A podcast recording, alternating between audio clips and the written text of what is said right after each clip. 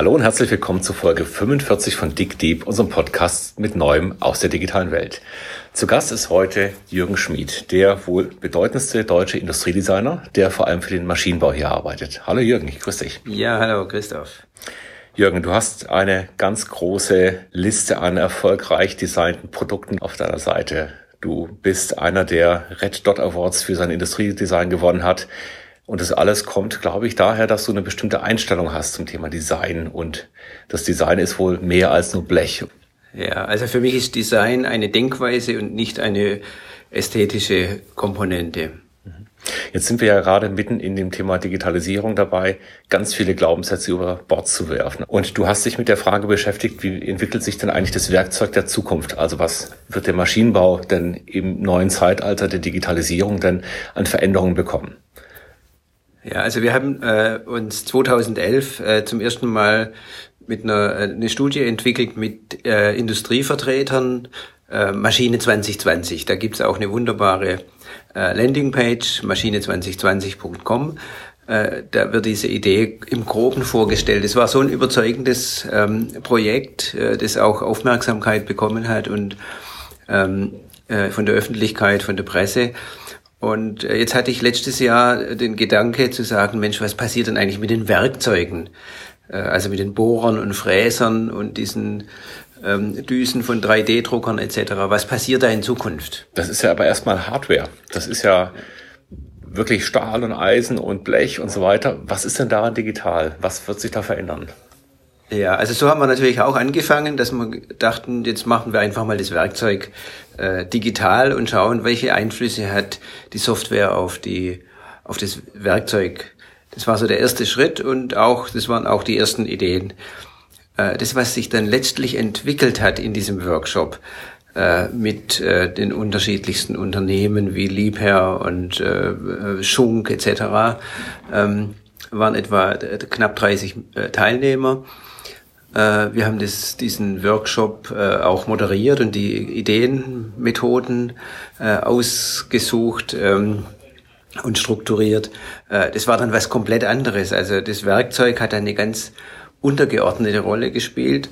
Das Ergebnis ist, wie wird in Zukunft produziert. Und da haben wir dann festgestellt, um dem vorwegzunehmen, ähm, die Experten sind der Meinung, zukünftig wird es keine Maschinen mehr geben.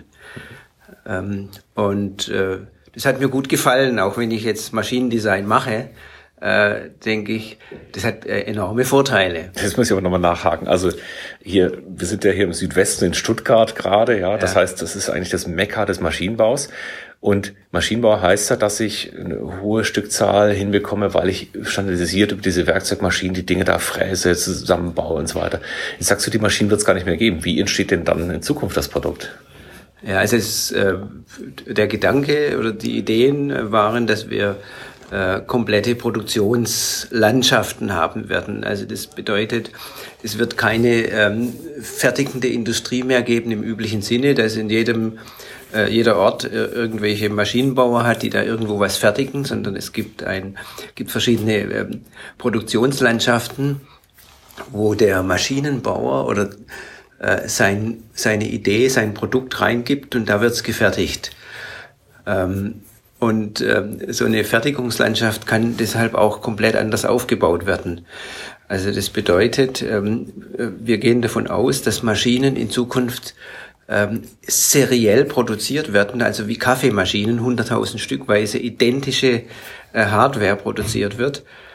Und ähm, die, die ähm, äh, Individualisierung, äh, was die Maschine dann konkret macht, passiert über die Software und über die Schnittstelle zum Werkzeug. Das heißt also, die Modifikation wird nicht mehr sein, ich mache eine Werkzeugmaschine und eine Spritzgießmaschine äh, und eine Verpackungsmaschine, sondern die Modifikation passiert ausschließlich über die Software und das ist der Aspekt der Digitalisierung und er passiert über die unterschiedlichen Werkzeuge und über die Schnittstellen zum Werkzeug. Und das bedeutet, wir drehen auch in der Materie nur noch ganz geringe Mengen um. Also wir handeln nimmer mit äh, Tonnen, äh, sondern im Prinzip passiert es äh, über wenige Gramms und Kilos, äh, wo die Differenzierung stattfindet.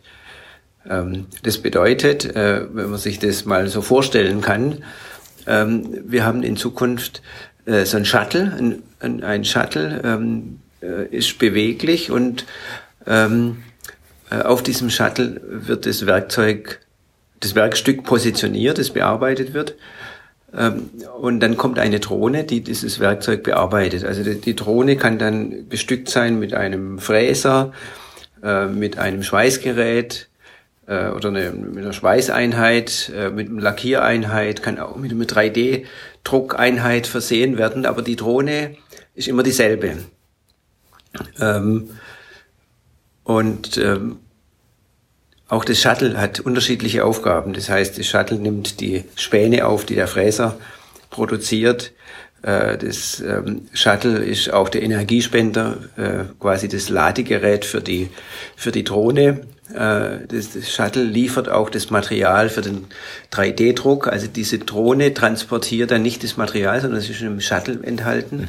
Und dann fahren in einer großen Produktionshalle diese Shuttles äh, ähm, entlang und die Drohnen suchen die Shuttles, diese, wo das Produkt im Moment gerade sich befindet, das im, weiter bearbeitet wird, bis es komplett fertig ist. Das heißt also, das wird gefräst, 3G, 3D gedruckt äh, und im Endeffekt von einem von einer Drohne abgeholt und äh, verpackt äh, und äh, in den Versand äh, geschickt. Äh, jetzt haben wir natürlich ganz unterschiedliche Vorteile. Ist es so in Ordnung, wenn ich jetzt einfach mal die ganze ja. Geschichte erzähle? Ja, ich glaube, äh. wer, wer schon mal in so einer Maschinenhalle war, also in einer Produktionshalle von einem Automobilzulieferer oder von einem anderen, der kennt ja eigentlich ein ganz anderes Konzept. Also da bewegt sich schon das Werkstück durch, ja, aber es ist ja eigentlich alles vordefiniert. Also das ja. heißt, da sind Spezialmaschinen und jede Maschine kann eine Aufgabe besonders gut. Mhm. Und das Werkstück wird da einfach durchgeschoben. Und dieses Konzept mit Drohnen heißt ja jetzt erstmal, dass ich im Wesentlichen eine sehr viel flexiblere und individuelle Bearbeitung des Stücks habe. Ja. Warum ist das ja. denn besser als das hochspezialisierte und auch sehr, sehr effiziente heute? Ja, also zum ersten haben wir natürlich ganz unterschiedliche Fertigungsverfahren, also wie Schweißen, Fräsen, 3D-Druck etc., Lackieren, ähm, Beschichten. Äh, und bisher wird es immer in unterschiedlichen Orten gemacht. Und das äh, ist ein enormer Aufwand, die, die, diese Werkstücke von hier nach da zu transportieren. Heute äh, bleibt das Werkstück da, wo es einmal befestigt ist und dann kommen die Bearbeitungseinheiten zum Werkstück. Ähm, ähm, ein weiterer entscheidender Vorteil ist, dass die Drohne und auch das Shuttle äh, ist bei weitem kleiner wie eine reguläre Maschine. Also äh, wenn wir heute auf einen LKW vielleicht zwei Maschinen drauf bekommen zum Transportieren, werden in Zukunft 50 da drauf passen. Also das heißt, wir haben mit diesen Einheiten äh, auch ganz andere Möglichkeiten, äh, logistische Aufwendungen zu reduzieren. Wir haben erheblich weniger Material- und Ressourceneinsatz. Wir brauchen weniger Energie. Diese Drohnen brauchen auch keine sechs Meter hohen Produktionshallen mehr, sondern die können ähm, mit Produktionshallen von 1,50 Meter sich abspielen, äh, sich ähm, bewegen. Äh, wir, können, wir haben richtige Produktionslandschaften, die äh, 20, 30 Stockwerke hoch sind, weil wir keine schweren Maschinen mehr da hochtragen müssen. Ähm, und jetzt kann man sich natürlich fragen, warum brauchen wir jetzt keine großen Maschinen und sondern es reichen kleine Drohnen. Ähm, äh, wenn wir jetzt den 3D-Druck angucken, dann würden eben keine großen äh, Metallblöcke mehr gefräst, sondern da werden die Werk, äh, das Grundgerüst des Produktes wird äh, 3D gedruckt, aufgebaut. Ähm, dann wird äh, vielleicht nochmal irgendwelche Schnittstellen überfräst, dann wird noch was geschweißt. Das heißt, wir gehen mit we wesentlich weniger Material um. Wir, äh, ich hatte ein Gespräch, da sagt mir ein ähm, Maschinenbauer, ja, und wer macht dann die großen Motorblöcke? Denke ich, gut, was passiert denn in Zukunft mit den Motorblöcken der Verbrennungsmotoren? Also wahrscheinlich sind es dann eher kleine Elektromotoren. Das heißt, wir haben gar nicht mehr diese enormen äh, Gewichte oder zumindest erheblich weniger äh, diese Gewichte. Also die, 80 Prozent der Produkte, die heute gefertigt werden können, mit diesen Drohnen dann gefertigt werden. Ähm, Jetzt kann man sich natürlich überlegen, kann das eine Drohne leisten? Also das Konzept besteht nicht auf dem, auf der Drohne, sondern es könnte auch irgendetwas anderes sein, was ähnlich funktioniert, aber aber eben kleinteiliger und mobiler genau, und genau kleinteilig, ja. mobil, ähm, flexibel, ähm, leicht. Äh, aber wir haben da auch viele äh, Diskussionen mit Experten. Wir laden Experten ein. Wir werden auch eingeladen, da äh, dieses Konzept in Vorträgen vorzustellen. Äh, und der Ausgangspunkt ist fast immer der, dass jemand sagt, kann ich mir gar nicht vorstellen, dass es funktioniert. Nach zwei Stunden Diskussion sagt er, wir sind schon dichter dran, wie wir eigentlich denken. Mhm. Ähm, das finde ich jetzt einen, einen, spannenden Aspekt. Also die Industrie hat sich jetzt also eingerichtet. Es gibt ja für jede Spezialdisziplin in der heutigen Welt einen Experten. Mhm. Da kann einer hunen und innen irgendwelche Strukturen aufbringen. Da kann einer sehr gut fräsen für bestimmte Materialien und so weiter. Sehr differenziert, sehr ausgeprägt. Jetzt werden ja wahrscheinlich ganz neue Fähigkeiten gebraucht werden, wenn man so ein Konzept hat, in dem eigentlich ganz viele verschiedene Bearbeitungsschritte sehr eng verwoben werden miteinander. Also diese mhm. Spezialisierung nicht mehr so einfach möglich ist. Wie siehst du denn den heutigen Maschinenbau? Wie weit sind die denn einerseits daran, sich damit zu beschäftigen, also auseinanderzusetzen mhm. mit den neuen Methoden und zum Zweiten aber auch in den Fähigkeiten. Könnten sie denn sowas entwickeln überhaupt? Also zum einen das, der positive Aspekt ist, diese Ideen sind entstanden in enger Kooperation in diesen Workshops, die wir gemacht haben, in verschiedenen äh, Folgeworkshops und äh, Evaluationsworkshops, äh, die da durchgeführt wurden, von Experten aus der Industrie, aus dem Maschinenbau.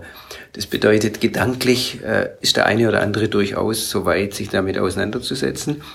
Äh, faktisch sieht die Welt natürlich anders aus, wenn wir so den deutschen Mittelstand anschauen äh, sind wir da ganz weit weg. Also die, äh, es werden weiterhin ähm, Optimierungen an vorhandenen Maschinen äh, gemacht. Äh, und äh, ich hatte gestern ein interessantes Telefonat mit einem Maschinenbauer, der hat mir äh, gesagt, ja, also wann gab es denn im Maschinenbau die letzte große Innovation? Das war mhm. damals, als die CNC-Maschinen eingeführt wurden in der 80er Jahre.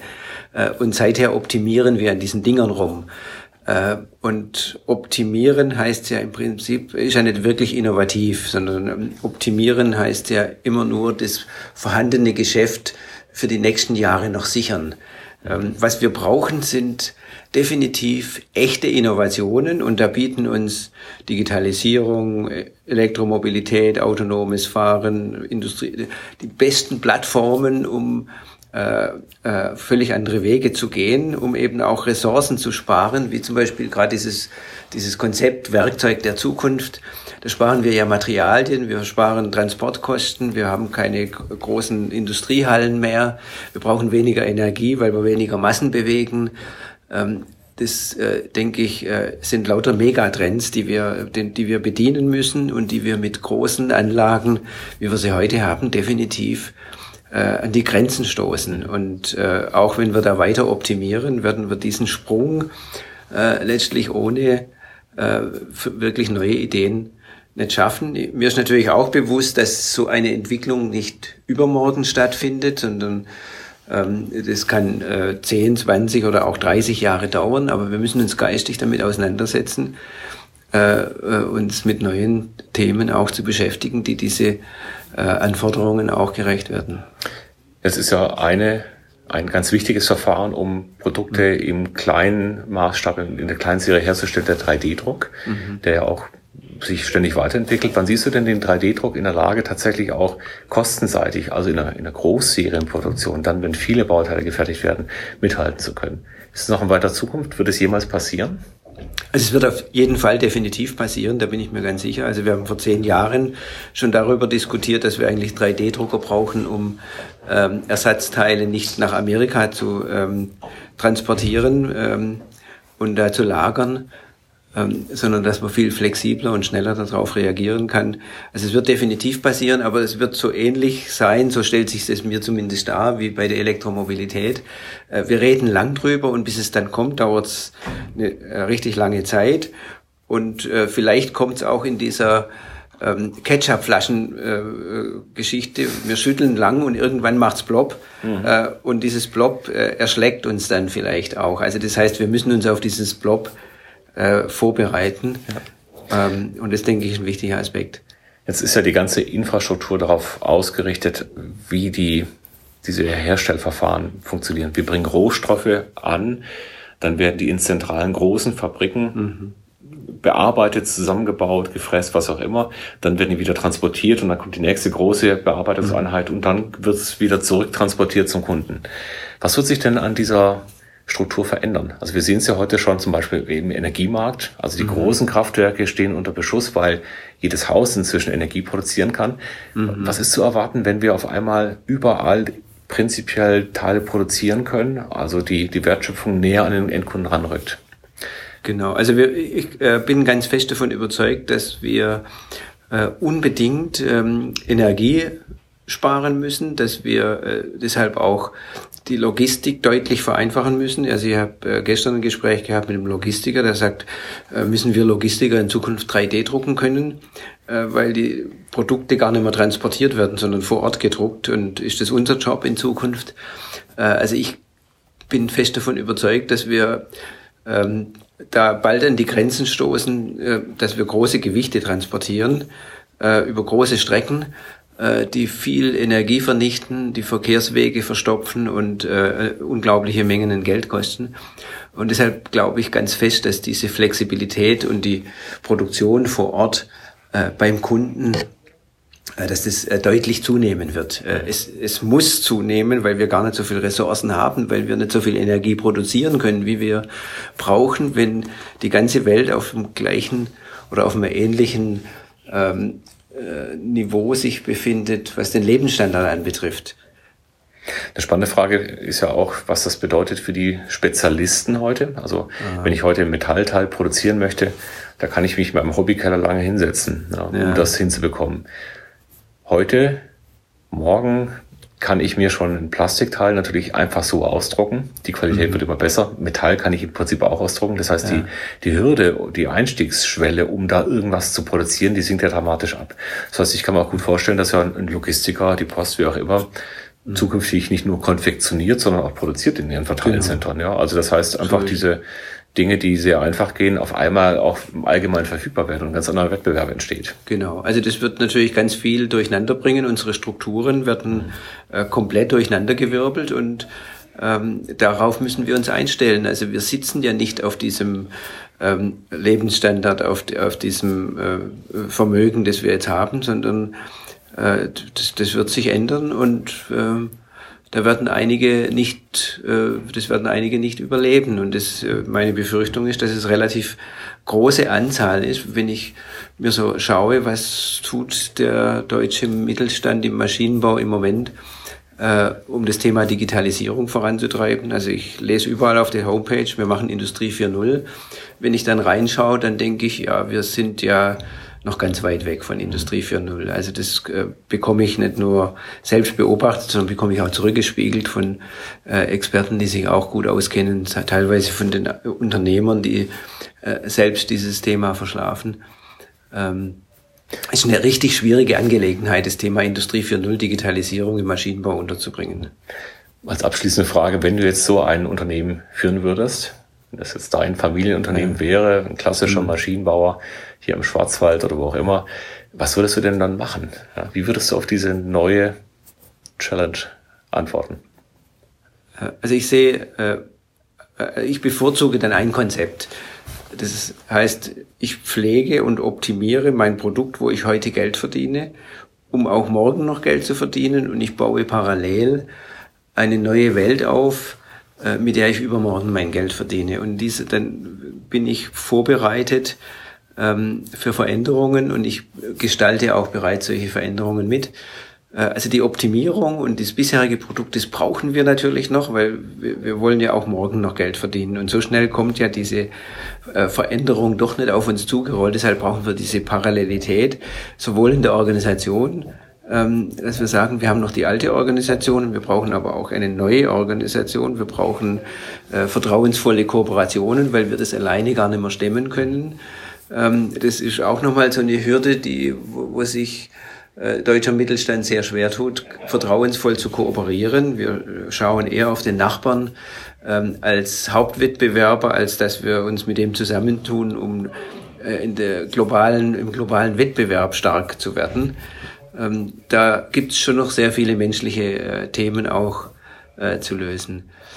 Aber ich wollte gerne noch darauf hinweisen, also dieses Thema Werkzeug der Zukunft, da gibt es auch ein kleines Video mit einer, einer Minute 30 Sekunden auf YouTube, äh, äh, Werkzeug der Zukunft, dann ist dieses Video ganz oben, dann kann man sich da mal einen Eindruck verschaffen, äh, wie sowas dann ähm, konkret aussehen könnte, auch wenn es nie so aussehen wird, aber äh, es zeigt schon mal eine Perspektive. Prima, wir werden auf unserer Webseite dickdeep.de auch darauf verlinken. Vielen Dank, dass du dir die Zeit genommen hast, Jürgen. Und wir sind gespannt, wie sich das Werkzeug der Zukunft entwickelt. Ich schlage mal vor, wir machen einen Termin aus für in zehn Jahren und gucken mal, was der deutsche Maschinenbau dann macht. Ja, ja. super, da freue ich mich sehr, lieber Christoph. Dankeschön. Dankeschön.